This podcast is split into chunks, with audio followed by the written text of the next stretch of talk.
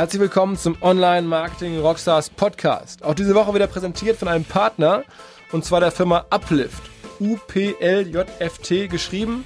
Die Firma ist ein Joint Venture zwischen der Kreativagentur Think, einer der erfolgreichsten Kreativagenturen oder ähm, spannendsten, besten Kreativagenturen des Landes, die sich auch mit J schreibt, und Facelift, dem europäischen Marketing-Cloud-Software-Anbieter, den Rockstars-Hörer möglicherweise auch kennen, weil schon vielfach bei uns aufgetaucht, sitzen auch hier in Hamburg äh, beide Firmen und die haben sich jetzt zusammengetan und Uplift gegründet schmeißen damit sozusagen das Beste aus ihren beiden Welten zusammen. Auf der einen Seite ist das sicherlich Kreation, Marken- und Kampagnenstrategie, die kommt von Think.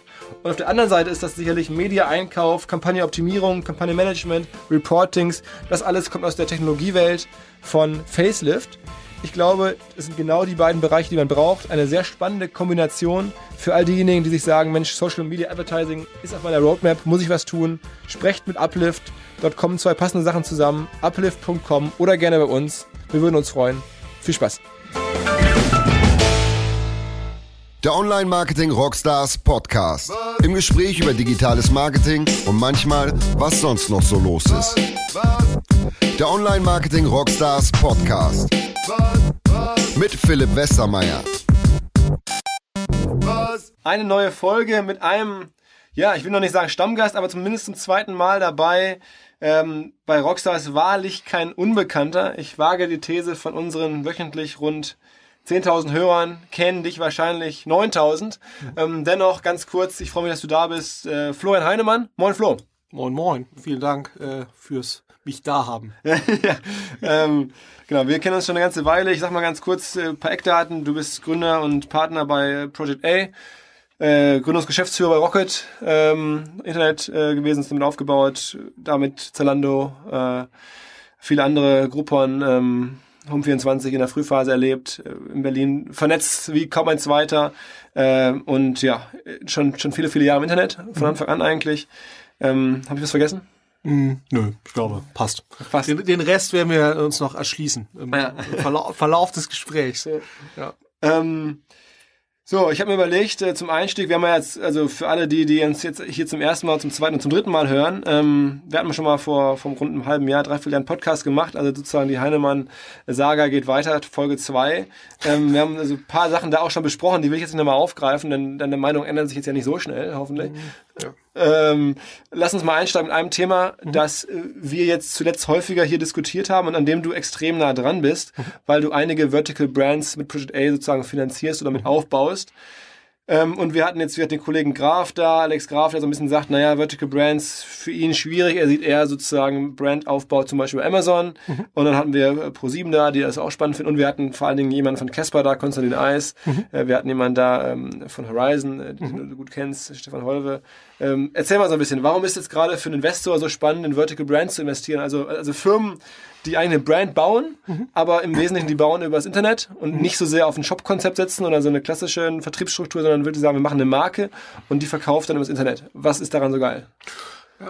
Also ich glaube, man muss, man muss sich auch überlegen, was, was funktioniert noch im E-Commerce-nahen Bereich und woran wir halt sehr stark glauben ist, dass letztendlich diejenigen gewinnen äh, in, in dem Bereich, die schaffen, über Google und Facebook vielleicht initial oder auch über Influencer in, in, in dem Bereich sehr stark ähm, eine direkte Kundenbeziehung aufzubauen ähm, und dann eben dort eine, eine, ein Produkt rein zu verkaufen und idealerweise auch dann eben mehrfach über die dann hoffentlich eingegangene Kundenbeziehung mehrfach äh, es schaffen, da immer wieder Produkte rein zu verkaufen. Und wir, wir glauben letztendlich, ähm, äh, dass äh, die Chance, wenn man das einmal schafft, sozusagen dort eine direkte Kundenbeziehung aufzubauen, ähm, äh, letztendlich ohne Google und Facebook Interaktion dann im weiteren Verlauf, dass man dann eben wirklich noch eine Chance hat, eine halbwegs vernünftige Marge zu erzielen äh, in, in dieser direkten, in dieser direkten Interaktion.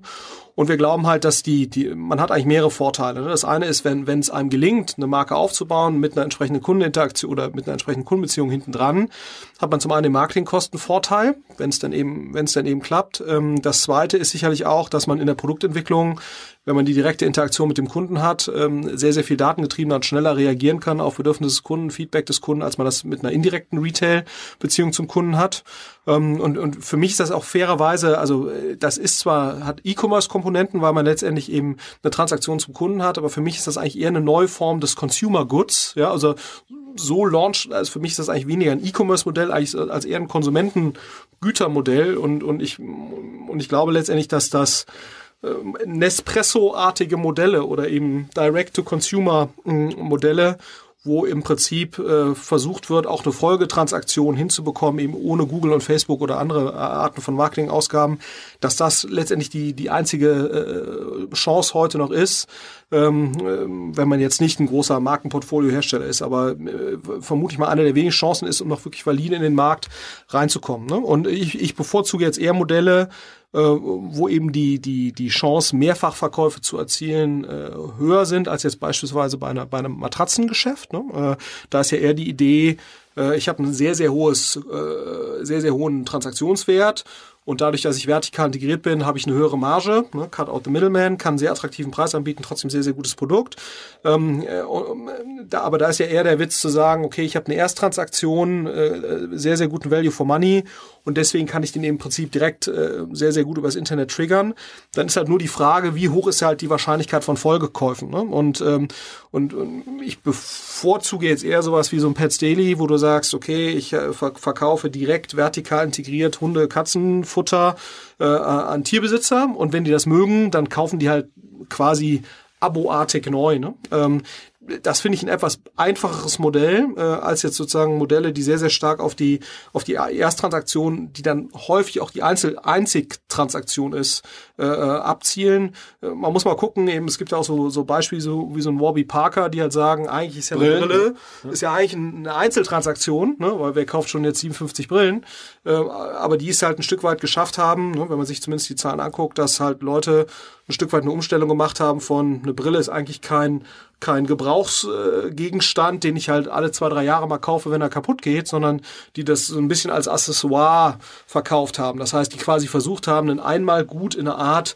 Accessoire zu verwandeln, was man halt mehrfach kauft. So. Äh, aber das ist natürlich immer noch mal ein Stück weit schwerer, weil man da quasi noch eine Verhaltensänderung hat. Ähm, aber ich glaube generell, wenn man jetzt als Startup reingeht ähm, und dann dementsprechend auch als Investor, ist das vermutlich einer der Bereiche, wo man eben noch eine Chance hat, ein valides Modell aufzubauen in einer Amazon, Google, Facebook dominierten Welt. Ne? So, und wenn jetzt äh, Kollege Graf äh, quasi ja sehr stark für, den, für die Nutzung von Amazon da plädiert, dann finde ich das grundsätzlich richtig. Ähm, ähm, und es gibt ja auch Beispiele wie so ein Kawaii oder sowas, die jetzt nur auf Amazon abstellen. Das einzige Problem, was ich damit habe, ist, wenn man eben gar keine eigene Kundeninteraktion mehr hat, sondern nur noch eine Amazon-Interaktion, dann ist man natürlich schon sehr, sehr, sehr, sehr abhängig äh, von den Bedingungen, die einem Amazon da zur Verfügung stellt. Und ich glaube, um irgendwas zwischen eins und fünf Millionen Umsatz zu machen, ist das sicherlich ein sehr, sehr valider Ansatz. Aber das wäre, glaube ich, für uns jetzt kein Investment Case, sondern ich glaube, der, der Ansatz, den man bei einem VC-Case haben muss, ist ja schon zumindest perspektivisch eine andere Größenordnung dann noch zu erreichen was ja fairerweise auch nur in Ausnahmefällen gelingt. Ähm, aber ich glaube, da ähm, ist es aus meiner Sicht zumindest schon erforderlich, eine direkte Kundeninteraktion zu haben, die dann auch wieder einen gewissen Wert hat.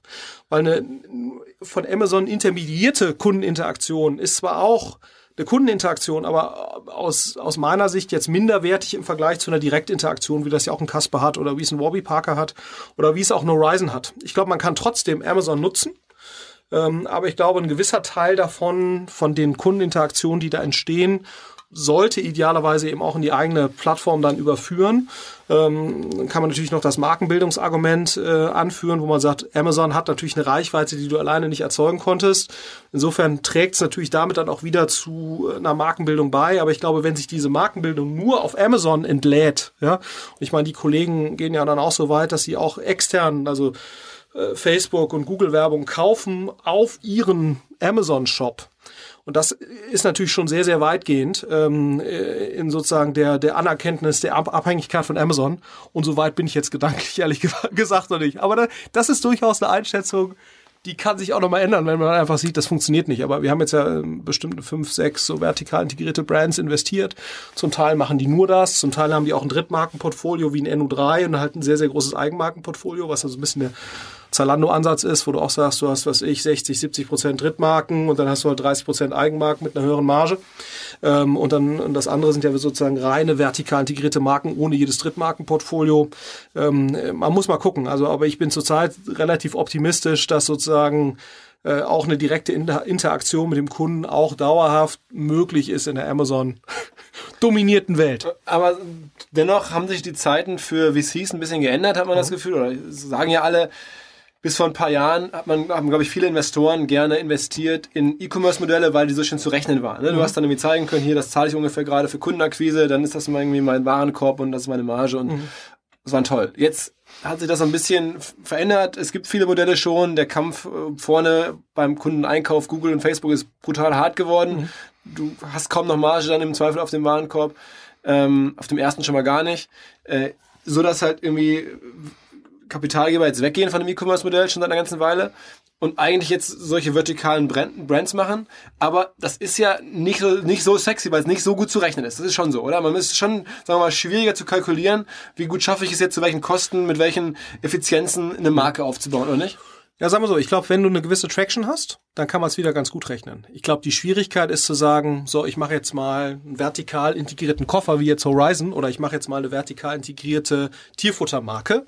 Ähm, und äh, es hängt halt die sozusagen die, die Wirkung von, wie gut mache ich das eigentlich? Ne? Also wie gut ist eigentlich dieses initiale Produkt, was ich da hinstelle und wie gut mache ich dann auch das ganze Storytelling und Brandbuilding drumherum? Das ist halt eine extrem stark eingreifende, moderierende Variable, wie effizient das Ganze ja, ja. funktioniert. So, das heißt, was wir eigentlich für uns so ein bisschen gesagt haben, wir würden da wahrscheinlich nicht investieren, wenn da noch nichts ist. Ne? Deswegen investieren wir in der Regel dann eben bei solchen Sachen, was ich per Celi haben investiert, da hatten die 10.000 Umsatz oder 15.000 Umsatz im Monat. Also noch klein, aber man konnte zumindest mal sehen, schaffen die ein initiales Produkt, was irgendwie gut ankommt, schaffen die gewisse Retention Rates äh, auf dieses initiale Produkt, äh, weil äh, es wird dann wahrscheinlich immer noch besser, ne? also weil das ja sozusagen Rock Bottom die erste, allererste Version ist und wenn das schon halbwegs okay funktioniert, dann kannst du im Prinzip auch, dann, dann wird es auch wieder rechenbar, ne? Oder, oder dann kannst du sehr schön annahmenbasiert äh, agieren. Die, die Problematik ist eben häufig bei diesen vertikal integrierten Modellen, wenn du noch nichts weißt, also wenn du noch keine, wenn du noch gar keine Erfahrung hast, dann ist es natürlich äh, viel, viel schwieriger als ein Drittmarkenportfolio zu berechnen, wo du ja weißt, äh, sonst viele Leute suchen nach der und der Modemarke oder der der Nahrungsergänzungsmittelmarke und davon werde ich wahrscheinlich zwischen so und so und so und so konvertieren und mein Preispunkt muss wahrscheinlich das sein. Das ist natürlich viel, viel einfacher. Mhm. Ähm, und, und, und insofern gebe ich dir schon recht. Äh, aber ich glaube, wenn du es einmal geschafft hast, eine gewisse Flughöhe zu erreichen, dann, dann wird auch wieder eine vertikal integrierte Marke eigentlich gar nicht so schlecht äh, berechenbar. Aber was schon, glaube ich, fair to say ist, dass du am Anfang äh, wahrscheinlich bei einer vertikal integrierten Marke erstmal eine schlechtere Conversion Rate hast als auf dem Drittmarkenportfolio, ne? ähm, weil du erstmal sozusagen die initiale Markenbildung auch ein Stück weit irgendwie finanzieren musst. Ähm, und Conversion Rates sind halt schlechter, wenn du sagst, ich, äh, du bietest auf sowas wie Matratze und dann hast du halt eine Matratze oder drei Varianten von einer Matratze, die kein Mensch kennt, dann ist natürlich erstmal die Conversion schlechter, als wenn du sagst, ich bin Matratzen Concord oder wie das Ding heißt und habe irgendwie 15.000 Mat äh, oder äh, 1.000 verschiedene Matratzen im, im Angebot dann wird wahrscheinlich Matratzen Concord erstmal besser konvertieren. Ja? Und das steigert natürlich deine Kundenakquisitionskosten. Das ist eigentlich fast immer so. Ähm, aber das wird dann hoffentlich, wenn du es eben schaffst, diese Lifetime oder diese, diese Kundenbeziehung zu erzeugen, überkompensiert wird über die höhere Marge, die du halt äh, erzielst. Müsste, ne? müsste da nicht eigentlich so ein Horizon oder, oder so vielleicht sogar Partner und am Anfang nicht nur eigene Koffer verkaufen, sondern vielleicht am Anfang auch, sagen wir mal, edel, top Brand Koffer oder Gepäck äh, mitverkaufen und sofort sozusagen über andere Marken so einen Transfer herzustellen. Mhm. Sagen wenn die jetzt auch Tumi oder was immer jetzt da so ein bisschen ja. hochwertiger ist, äh, sag du mir es. Also ich weiß, mhm. Samsung hat es glaube ich nicht, äh, aber Remova oder so, mhm. ähm, wenn die mit auf der Seite sind, dann ist zwar klar, die mhm. Conversion geht eher Richtung Remova auf der Horizon-Seite. Aber Horizon surft halt mit und mhm. wird irgendwann vielleicht auch dadurch noch glaubwürdiger und so. Also, was spricht dagegen? Aber so, das ist ja auch genau das, was Zalando gemacht hat, ne? Oder ja, was auch Endo 3 gemacht hat. In ganz groß. In, in, ganz groß, aber gut, am Anfang war es auch klein, ne? Also am Anfang hatte ja Zalando auch ein paar Drittmarken und dann hast du halt irgendwann eins, nach ein, zwei Jahren fängst du an mit einer, mit Eigenmarke. einer Eigenmarke. mittlerweile fängst du halt relativ früh an mit Eigenmarken. Ne? So, ich glaube, das hat halt den Vorteil, dass, äh, dass du berechenbarer wirst, dass du schneller Topline zeigen kannst, also Umsatz zeigen kannst. Aber ich glaube, es hat halt schon den Nachteil, mh, dass du eben nicht zeigen kannst, Horizon.de oder petsdaily.de, das ist halt die Markenwelt von Petsdaily, ne? Weil du hast dann da auch ein paar Re Remover-Koffer und du musst ja auch da erzählen, was, was, wofür stehen die eigentlich, ne? Das heißt, und du hast eben so dieses Problem, bist du eigentlich jetzt eine, eine Produktmarke? Du bist ein Händler oder bist du ein Händler? So und und dann hast du natürlich so diese Mischform wie so ein ASOS oder so, ne? Äh, oder letztendlich auch äh, Zalando hatte ja auch mal eine Eigenmarke, die Zalando Essentials oder sowas hieß. Und ich glaube, das ist eben nicht so einfach, das zu managen. Ist bist du jetzt eigentlich ein Produkt oder willst du ein Produkt sein?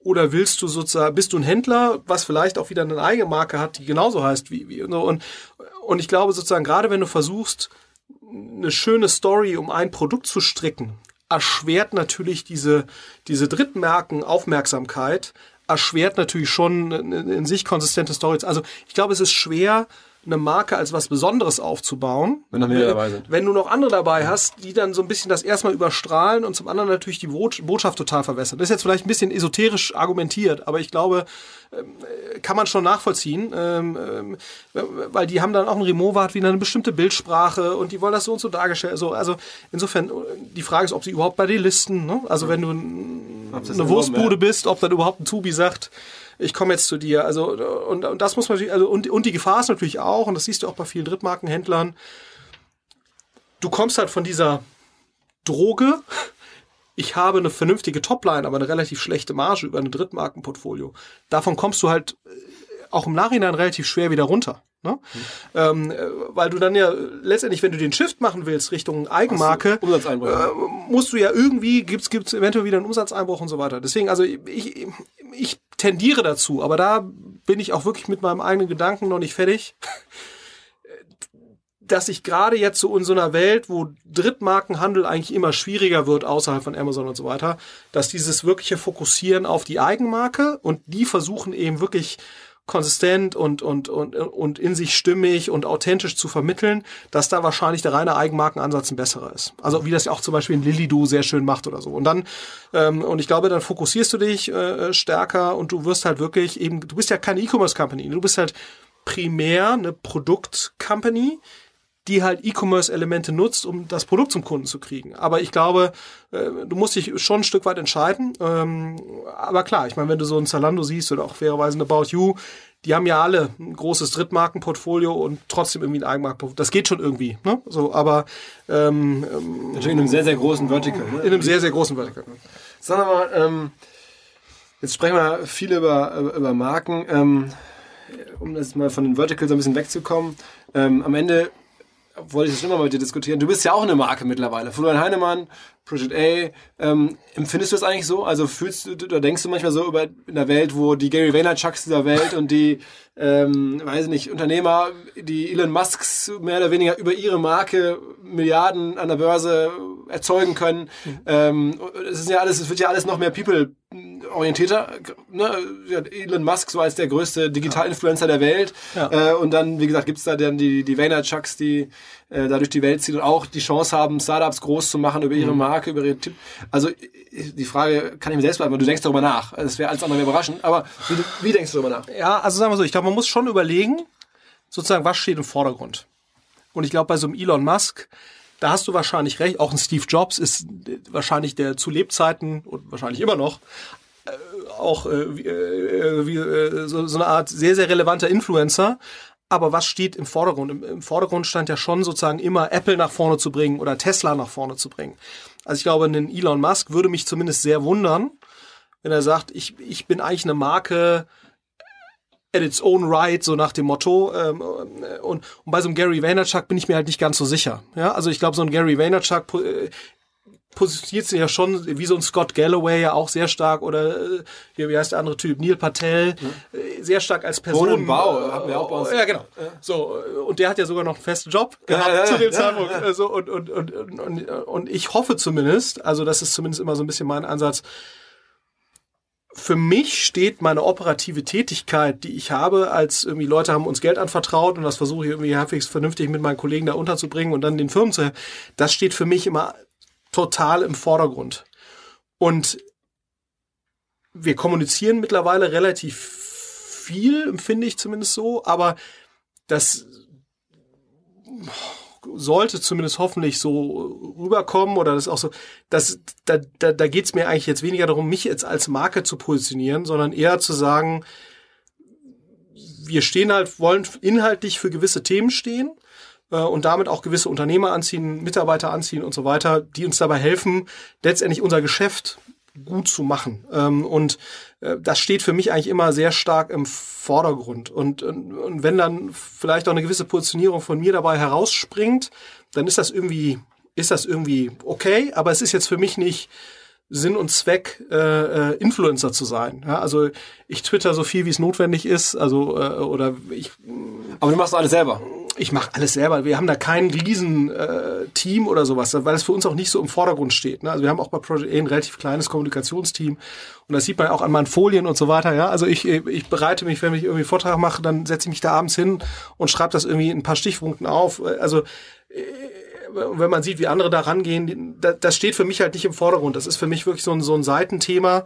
Ähm, und ich versuche eben hauptsächlich die Sachen, mit denen wir uns beschäftigen oder die Gedanken, die wir haben, eher im Sinne von zu positionieren. Ich finde es gut, wenn Leute wissen, wie denken wir über Project A, zum Beispiel auch jetzt vertikal integrierte Brand-Unternehmer, das sind halt Leute, mit denen wir gerne arbeiten wollen, wenn sie gut sind. Ähm, so und für mich steht es dann eher im Vordergrund zu sagen, hey, wieso interessiert mich dieses Thema?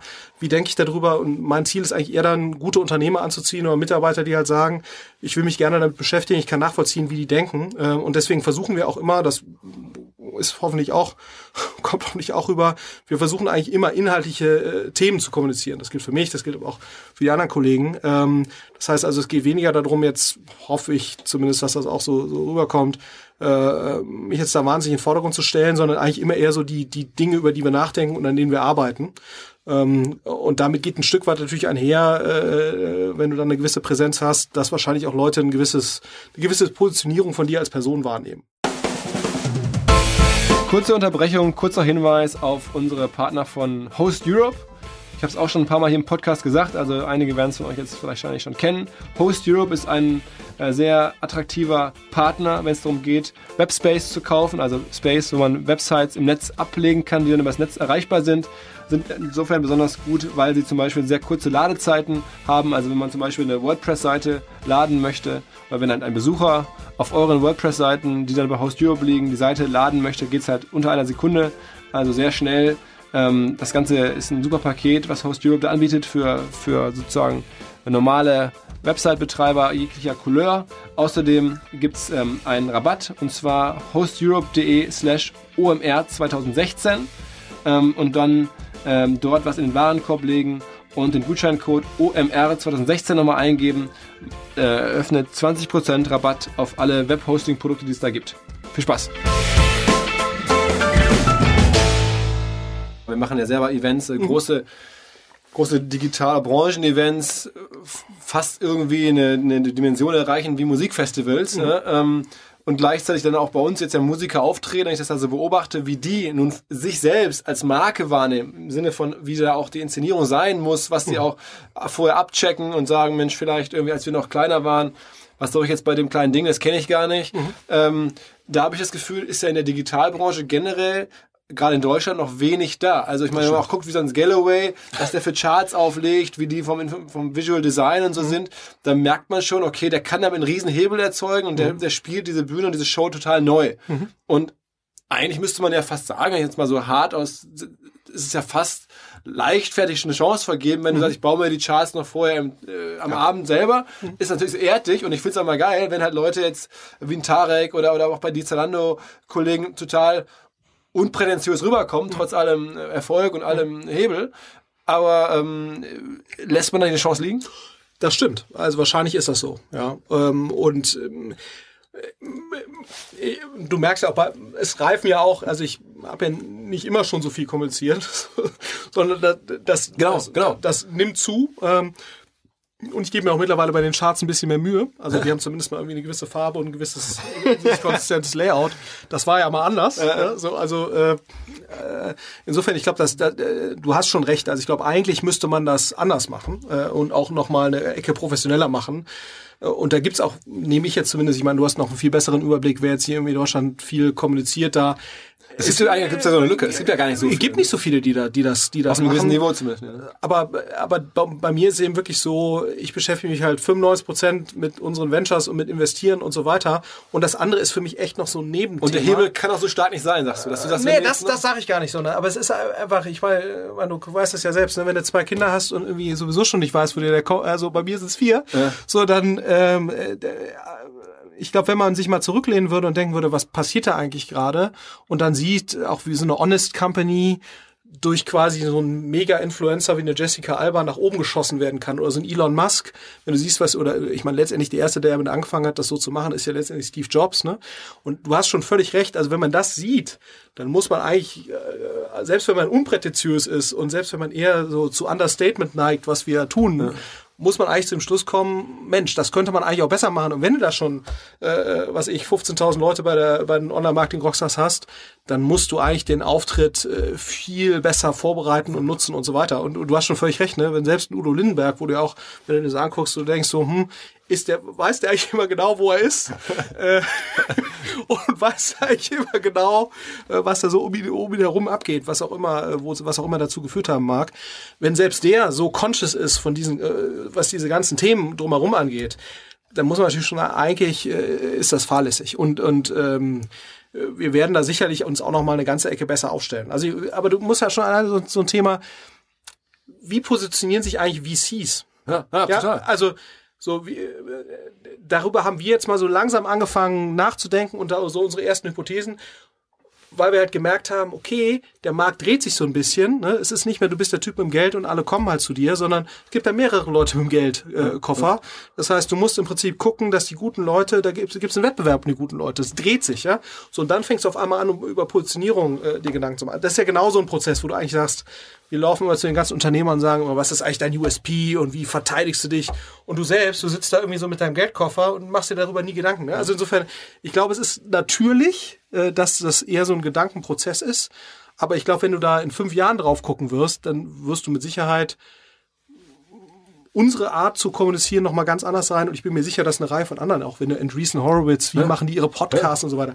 Das müssten wir eigentlich auch alles machen. Ne? So äh, ist auch immer ein Stück weit natürlich eine Ressourcenfrage und hast auch immer was Sinnvolles zu sagen Frage. Ne? Aber ähm, äh, ich bin mir sicher, das wird sich professionalisieren und ich bin mir auch sicher, in fünf Jahren werden wir zurückgucken und sagen, wieso haben wir das nicht 2012 eigentlich schon so gemacht? Ich meine, das ist ja für mich deswegen krass, wenn ich mir angucke, in den USA gibt es jetzt so Einzelpersonen. Gary Vaynerchuk ist so ein bisschen so eine, der hat ja irgendwie für eine Einzelperson ein super, sagen wir mal, Angel-Portfolio, was immer das dann genau ist. Ja. Oder Chris Zucker oder Ja. solche Typen, wo du dich fragst, okay, die gab es vor ein paar Jahren noch gar nicht. Und auf einmal sitzen die da und erzählen, wo sie überall dabei sind. Und dann, dann wirst du ja blass und denkst dir, okay, wie kann das sein, dass so Mhm. Einzelpersonen bei allen tollen Investments da drin sind.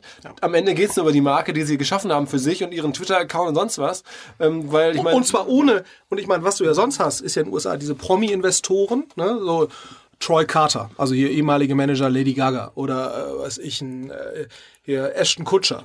Die haben ihre Prominenz und ihre Relevanz ja aus einem anderen Bereich gezogen und dann investieren sie. Aber ein Gary Vaynerchuk ist ja quasi ein originäres Digitalprodukt. Ne? So. Chris Tucker auch, ja. Und, Chris Tucker, und das, das ist ja so ein bisschen das Besondere, wo du sagst, hm, du kannst eigentlich Influencer-Status erreichen, nicht indem du Musikstar bist oder Fußballstar bist und dann irgendwie investierst, sondern du kannst quasi im Digitalen einen Influencer-Status aufbauen, wie jetzt eben ein Gary Vaynerchuk, der irgendwie so eine Weingeschichte hat, wo du dich jetzt aber auch fragst, wie, wie groß oder relevant ist die jetzt eigentlich, ne? Also die, die Investments von dem sind ja viel, nehme ich jetzt zumindest mal, als viel beeindruckender war, äh, als jetzt sozusagen das operative Geschäft, was er da macht. Ohne, dass ich das jetzt im Detail kennen Ja, würde. klar, klar. Und man weiß ja auch nicht so genau, hat er da jetzt irgendwie Mikroprozent in irgendwie so eine, so eine Vanity-Geschichte reinbekommen oder, oder ist er da wirklich substanziell früh dabei gewesen? Ja, aber wenn du mit Leuten sprichst in den USA und auch die da in dieser New Yorker Angel-Szene drin sind, der sagen, die sagen alle ganz klar, äh, dann gibt's irgendwie einen Lyra Hippo Ventures und dann gibt's irgendwie den Kollegen und noch irgendwie zwei, drei weitere. Das sind die Go-To-Leute im Early-Stage-Bereich an der Ostküste. Ja, also ähm, generell mal die Frage, musst du dich eigentlich jetzt auch persönlich umstellen, weil du bist ja auch ein Typ, der im Performance-Marketing groß geworden ist. Da reden ja Leute von der Berliner Schule, mhm. meinen damit sozusagen sehr äh, analytisches Marketing und das ist ja auch ein bisschen die Heinemann-Schule. Ja. Ähm, ist das jetzt für dich so, dass du denkst, eigentlich blöd, jetzt kommt nochmal wieder eine, eine Zeitenwende, ich muss selber mal gucken, ich muss jetzt so ein bisschen, sagen wir mal, äh, Jungfern-Mattartiger werden oder, oder, oder, weil nicht Thinkartiger werden und irgendwie ein bisschen so in diese Kreativwelt rein und verstehen, wie das eigentlich funktioniert? Total fürchterlich, aber ich fürchte, das wird so sein. Ja?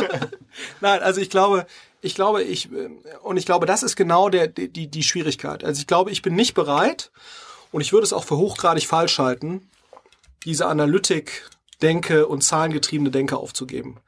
Und ich glaube, es ist ein Riesenfehler, wie heute viele Marketing-Departments in großen Unternehmen strukturiert sind, mit einem Vertriebs-Brand, äh, mit einem Vertriebs-Performance-orientierteren Teil, wo sehr stark Direct äh, Performance äh, gemessen wird und dann eben so ein Branding, Storytelling basierten Bereich. Die sind ja häufig voneinander wirklich separ separiert, organisatorisch und auch budgetär. Und das halte ich für einen Riesenfehler. Das heißt also, für mich ist jetzt weniger sozusagen der, der Weg zu sagen, okay, jetzt kommt dieser Storytelling-lastige Teil wieder über Facebook. Ne? Für Newsfeed brauchst du ja Stories, für Snapchat, für YouTube und so weiter. Das Hässliche ist ja auch nicht nur in Textform, sondern auch irgendwie mit Video und so weiter.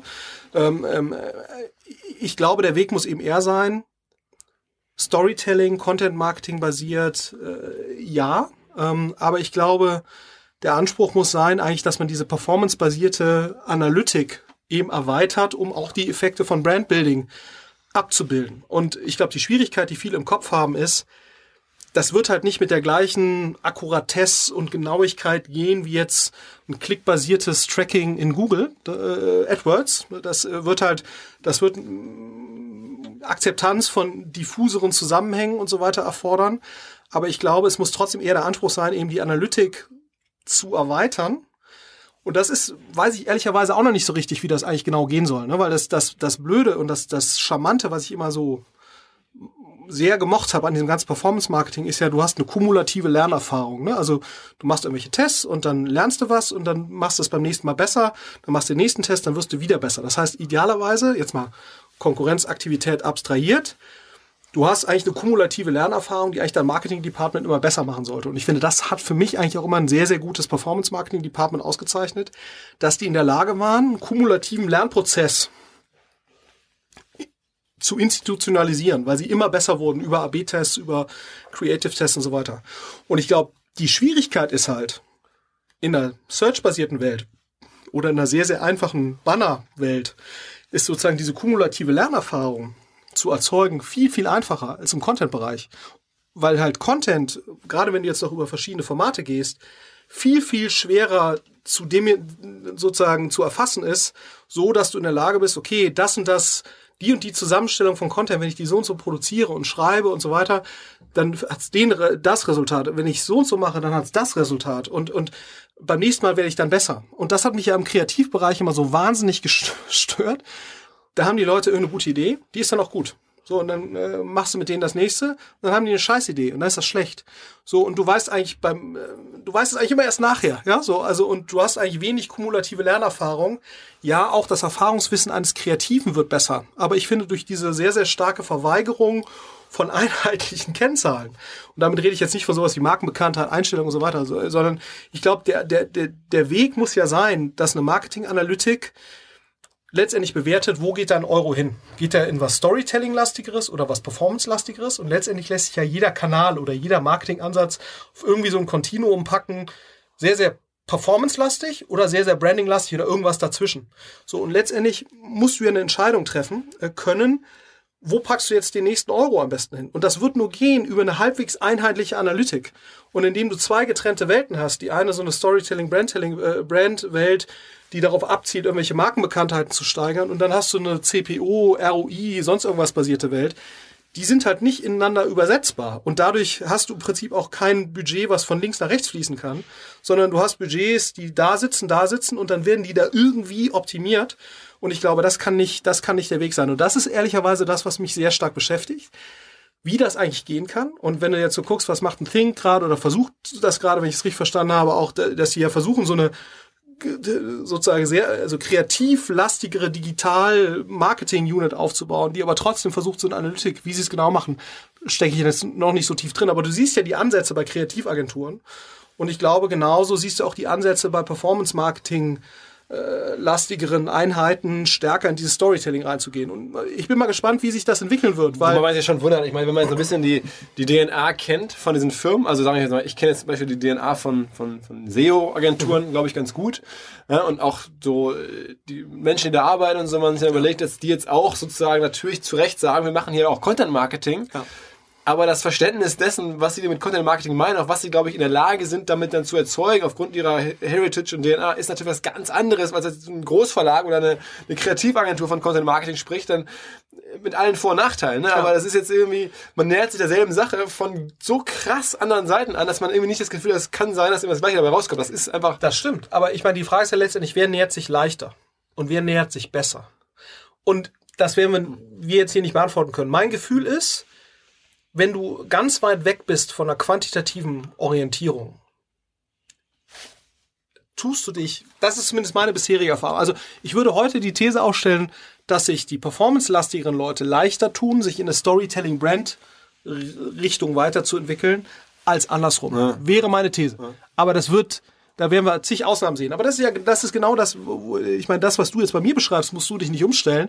Das gilt ja für jeden CMO in jeder Marketingabteilung, der halbwegs checkt, was da eigentlich passiert. Ne? So, jeder muss sich ja letztendlich die Frage stellen, was ist eigentlich die DNA meiner Marketingabteilung? Und, und ich glaube, das Schöne war ja so in der 2002 oder 2001 bis 2009, 10 Welt war ja, da brauchtest du jemand möglichst Quantitatives in der Digitalwelt und dann war das eigentlich alles geritzt. Ne? Also dann äh, lief das, dann war das die Berliner Schule und dann war so und jetzt ist ja was machst du jetzt eigentlich? Also zumal ja auch so Themen wie jetzt Fernsehen wird über Digitalsignal quasi ja auch in sehr, sehr absehbarer Zeit, kannst du da auch irgendwelche segmentierten Creatives einspielen, sehr, sehr viel Bewegtbildkonsum wird ja nicht mehr über Fernsehen abgefackelt, sondern über YouTube und Snapchat. Das heißt sozusagen, du hast ja eigentlich nicht mehr Digitalmarketing ne, als Nische, sondern du hast ja jetzt auf einmal, letztendlich ist ja alles Marketing oder sehr, sehr viel Marketing mit Ausnahme von Print, was ja immer weiter schrumpft, ist ja letztendlich alles Marketing digital. Das heißt sozusagen, der, der Wirkungsgrad von diesen Menschen hat ja enorm zugenommen. Und jetzt ist natürlich schon die Frage, äh, wie stellst du dich da in Zukunft auf, weil du, weil du letztendlich in deiner Abteilung und auch im Kopf des CMOs immer diesen Trade-off haben wirst zwischen sehr hart, schnell messbaren Performance-Dingen und gleichzeitig diesem Storytelling. Und ich glaube, diesen Konflikt aufzulösen, das wird nicht funktionieren. Du kannst es nur so, und es wird auch nicht funktionieren, sozusagen den Konflikt durch organisatorische Trennung äh, so zu negieren, ja, sondern du musst es ja letztendlich schaffen, der, der CMO muss letztendlich diesen Trade-off in, in so einer Marketingabteilung aktiv managen. Und ich glaube, das wird genau die Schwierigkeit sein, weil die meisten Marketingabteilungen, die du kennst, oder auch meisten Organisationen, die du kennst, tendieren dazu, entweder in die eine Richtung oder sich in die andere Richtung zu entwickeln. Und, und ich glaube, das ist halt, und ich glaube, wenn du es schaffst, diesen Konflikt gut zu managen, dann ist das ein riesen Wettbewerbsvorteil. Ne? Sag nochmal, jetzt hast du gerade TV-Werbung ins Spiel gebracht. Was mich jetzt ja 2016 mit am meisten überrascht hat, ist, dass wir in, in einer Zeit, wo alle von neuen Plattformen reden und, und irgendwie, äh, da kommt ein Instagram und, und, und Facebook sowieso und so. Und auf einmal sehen wir, dass schon eines der relevanten E-Commerce-Plays in Deutschland, ein About You, mhm. jetzt ein Media for Equity Deal macht äh, mit Pro7 unter anderem, mhm. äh, wo man sich denkt, okay, ist es vielleicht dann doch wieder Fernsehwerbung am Ende, die, die mhm. da irgendwie den jetzt denen helfen soll, schaffen sie es scheinbar doch nicht über die anderen Plattformen so groß zu werden, wie sie wollen. Warum in 2016 noch ein TV-Deal in der Dimension auf dem Niveau, wo sie jetzt schon sind? Ich meine, das ist jetzt beim Startup verstehe ich es noch, aber mhm. bei jetzt äh, auf dem Niveau wie, also ist TV noch so wichtig oder, oder können sie nicht ohne oder, oder war das irgendwie Ideenlosigkeit oder was war los? Ich glaube ich glaub insbesondere Ideenlosigkeit. ja, glaube glaub ich nicht, der Tarek war ja hier. Nein, also nein, das, nein, nein, um Gottes Willen überhaupt nicht. Also ähm, ich arbeite ja relativ regelmäßig mit den Kollegen und ich glaube, wenn man den eins nicht vorwerfen kann, dann ist das Ideenlosigkeit. Nein, also ähm, ich glaube, was schon eine Erkenntnis ist, wenn du eine gewisse Größenordnung überschreiten willst, musst du einfach aus dem rein performance-lastigen raus. So, das heißt, du musst ein Stück weit stärker in Reichweitenwerbung investieren. So. Das kannst du sicherlich auch YouTube gestützt, also Bewegtbildwerbung gestützt auf anderen Plattformen machen. Aber TV, ich meine, das ist äh, erstaunlich, aber die haben halt immer noch eine erhebliche Reichweite. Ne? Also jetzt Fairerweise äh, nimmt das sehr stark ab in der ganz jungen Zielgruppe, aber sag mal, in einer, ab einem gewissen Alter hat TV immer noch eine erstaunliche Reichweite. und hat immer noch einen er erstaunlichen Trust-Faktor. Ne? Äh, und, und ich glaube sozusagen, eine, eine Reichweitenwerbung, die einen gewissen Trust erzeugt, das scheint mir schon so zu sein, dass das ab einer gewissen Flughöhe, die du erreichen willst, musst du eben stärker in diese Reichweitenwerbung rein. Das, da, da, und du kannst eben, und das siehst du bei About You, das hast du bei Zalando ja damals auch schon gesehen, sicherlich auch nochmal zu einer etwas anderen Zeit, wo TV sicherlich nochmal eine größere Reichweite ja. und Relevanz hatte. Ich meine, dass, dass, die, dass, die, dass die Reichweite und Relevanz von TV sukzessive abnimmt, das weiß jeder und, und auch ja. die Fernsehsender. Die Frage ist halt, wann ist der Punkt erreicht, wann eben sozusagen diese Reichweitenwerbung dann eben doch stärker über YouTube und Facebook Video und so weiter abge, abgefrühstückt wird. Und der ist wahrscheinlich eben noch nicht erreicht, wie man jetzt auch sieht. Ich meine, zahlreiche Startups machen da noch Werbung, zahlreiche größere Unternehmen machen Werbung in TV. Das wird ja auch noch ein paar Jahre so bleiben, weil die Reichweite ist erheblich und, und der Trust-Effekt ist auch noch erheblich. Ähm, so und, und, und was du eben schon siehst, ist, dass viele andere Maßnahmen, die du auch im direkter wirkenden Marketingbereich machst, sehr, sehr stark davon profitieren. Und daneben hast du natürlich auch nochmal den direkten Effekt, den dieser den TV-Werbung äh, ausübt. Das, was wir schon sehen, das muss man schon sagen, 2009 war so dieser direkte Effekt, den du erzielt hast, natürlich schon nochmal eine ganze Ecke größer. Wieso? Weil die Reichweite höher war, mhm. tendenziell. Und, und das darf man eben auch nicht vergessen, die, der Großteil der Werbung, die damals ja. sich abgespielt hat, war nicht Direct Response basiert, ja. sondern das war eben Ferrero oder Procter Krombacher, und so. Äh, und wenn du dann der einzige Performance-Typ bist, der auf Direct Response abzielt, äh, ich meine, letztendlich ist das ja wie, du hast ein gewisses Share of Mind und, und wenn du der, einer der wenigen bist, die sagt, komm auf meine Seite, www was auch immer.de, dann, äh, ja, dann so. Das und, du, ja. und, und, das hat natürlich abgenommen, weil natürlich gerade bei ProSieben, aber auch bei RTL, wenn da natürlich sieben andere sind, die das auch ja. sagen. Ähm, das, so, hast du, das, das, das, das hast du schon. Aber ich, äh, ich mein Gefühl ist, aber das kann ich eben auch nicht so richtig hart begründen und das ist ja auch gerade mein Plädoyer, warum diese, diese, diese Erweiterung der Analytik so wichtig ist.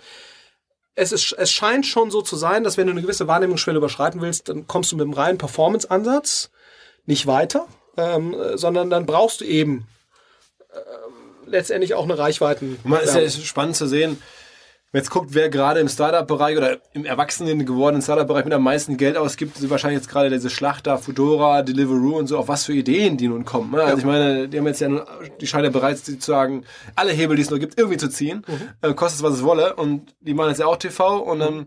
machen sie Plakate ähm, und dann machen sie jetzt Fahrradsättel, hauen sie voll in mhm. Großstädten und also da merkt man ja, okay, das ist jetzt scheinbar wahrscheinlich gerade der, der, der spending-freudigste Mensch überhaupt. Ähm, und äh, trotzdem gibt's irgendwie jetzt nichts ganz Neues. Also sie kommen dann auch jetzt nicht auf Ideen, die noch nicht vorher da waren. Also obwohl sie ja nun richtig viel Geld verfügbar hätten und, und raushauen wollen eigentlich.